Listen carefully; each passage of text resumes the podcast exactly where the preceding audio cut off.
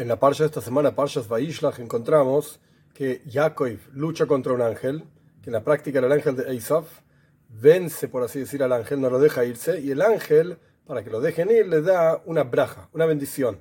En esa bendición, el ángel le cambia, le cambia el nombre a Yaakov. En lugar de llamarse Yaakov, va a pasar a llamarse Israel. Y el ángel dice, Kisarisa y Melekim Manoshim Matuhan, porque luchaste contra ángeles y contra personas y los venciste. Después Jacob se encuentra con su hermano Esav y la historia sigue, por así decir.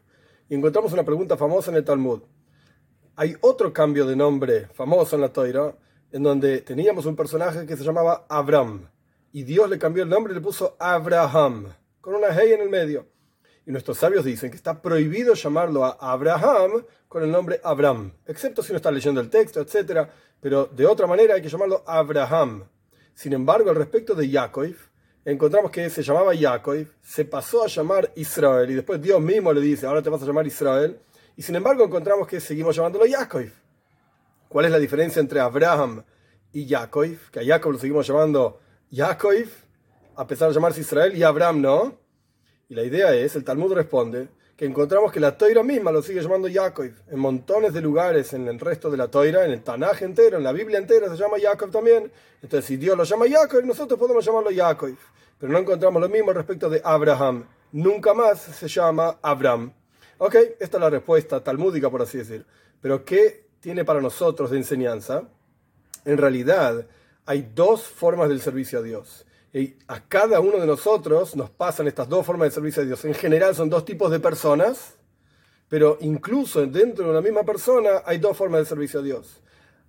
Al respecto de que son dos tipos de personas, hay judíos del estilo Yaakov, hay judíos del estilo Israel. ¿Qué significa un judío del estilo Yaakov?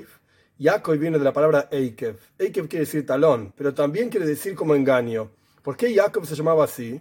Porque Jacob estaba agarrando el talón de Esau cuando nació y un paso más. Jacob, por así decir, entre comillas, engañó con sabiduría, dice el, comentario de Rashi, a su hermano Esav para comprarle la primogenitura y luego para quitarle las bendiciones. Y de hecho, Esav mismo dice, por eso se llama Jacob, ya me engañó, entre comillas, dos veces. Yaakov representa al Yehudi que tiene que luchar constantemente contra su Yetzerara, su inclinación al mal, sus dificultades, sus impedimentos para cumplir Toiro Mitzvah. Ese es Yaakov.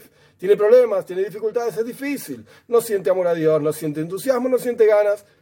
Ok, hace lo que tiene que hacer porque, lo hay, que, porque hay que hacerlo. Como dice Maimónides, hace la verdad porque es la verdad y nada más. Israel es todo lo contrario.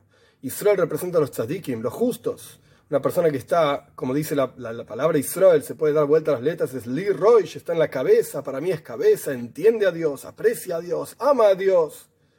Entonces la, la del servicio a Dios es mucho más fácil, mucho más sencillo, fluye, por así decir.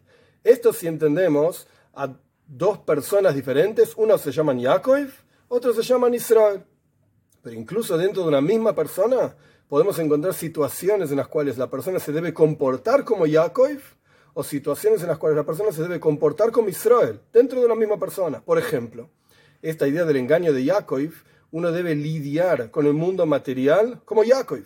Así como Yaakov engañaba, por así decir, y sabía escabullirse para aquí, para allá, para obtener el beneficio que él quería obtener y la, conexión, por así decir, con Dios que él quería tener, de la misma manera, cada uno de nosotros debemos comportarnos, comportarnos con Yaakov al respecto de todos los asuntos materiales lo material para mí no es mi vida.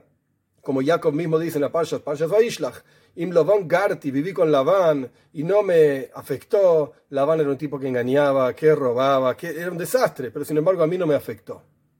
Esto es la vida en términos de Jacob. Pero hay situaciones en las cuales uno debe ser Israel. No involucrarse como Jacob con lo material y sacar provecho y engañar, etcétera, sino todo lo contrario. Israel es Sarisa y Melekim. Estás por encima, sos un zar, sos un ministro, un gobernador por sobre el nombre de Elohim. Elohim representa la naturaleza, lo material, como dijimos antes, las dificultades. Israel está por encima de todo eso. Llega una situación en la cual uno no se involucra con el mundo material, sino todo lo contrario. Uno se aparta de las cuestiones, cuestiones materiales porque ya está por encima de esto. Si tiene o si no tiene, si le conviene o si no le conviene, le da lo mismo. En ese aspecto puede ser que sea un tzadik, que sea un justo. Hay situaciones en las cuales uno puede ser un justo en un aspecto de la vida y un Beinoni, un hombre intermedio, alguien que la está luchando en otros aspectos de la vida. Y esto es lo que representa en una misma persona situaciones en las cuales a veces se comporta como Yaakov y a veces se comporta como Israel. Lo que tenemos que saber es que de las dos maneras, todas las personas tenemos momentos así, momentos así, momentos de Jacob, momentos de Israel, y en general representamos diferentes categorías dentro del pueblo de Israel mismo, y lo que tenemos que saber es que a través de la boida, del servicio a Dios, en los dos casos, por eso seguimos llamando a, Israel, lo seguimos llamando Jacob. En el caso de Abraham es otra historia, ya no nos llamamos más Abraham, nos llamamos Abraham, pero en el caso de Jacob tenemos que saber que a través de la combinación de ambos asuntos, recién después de que a Jacob se le, se le pone el nombre Israel, es que puede luchar contra Esav, es que puede superar a Esav, y no solamente lo supera, sino que Esav le ofrece su propia ayuda.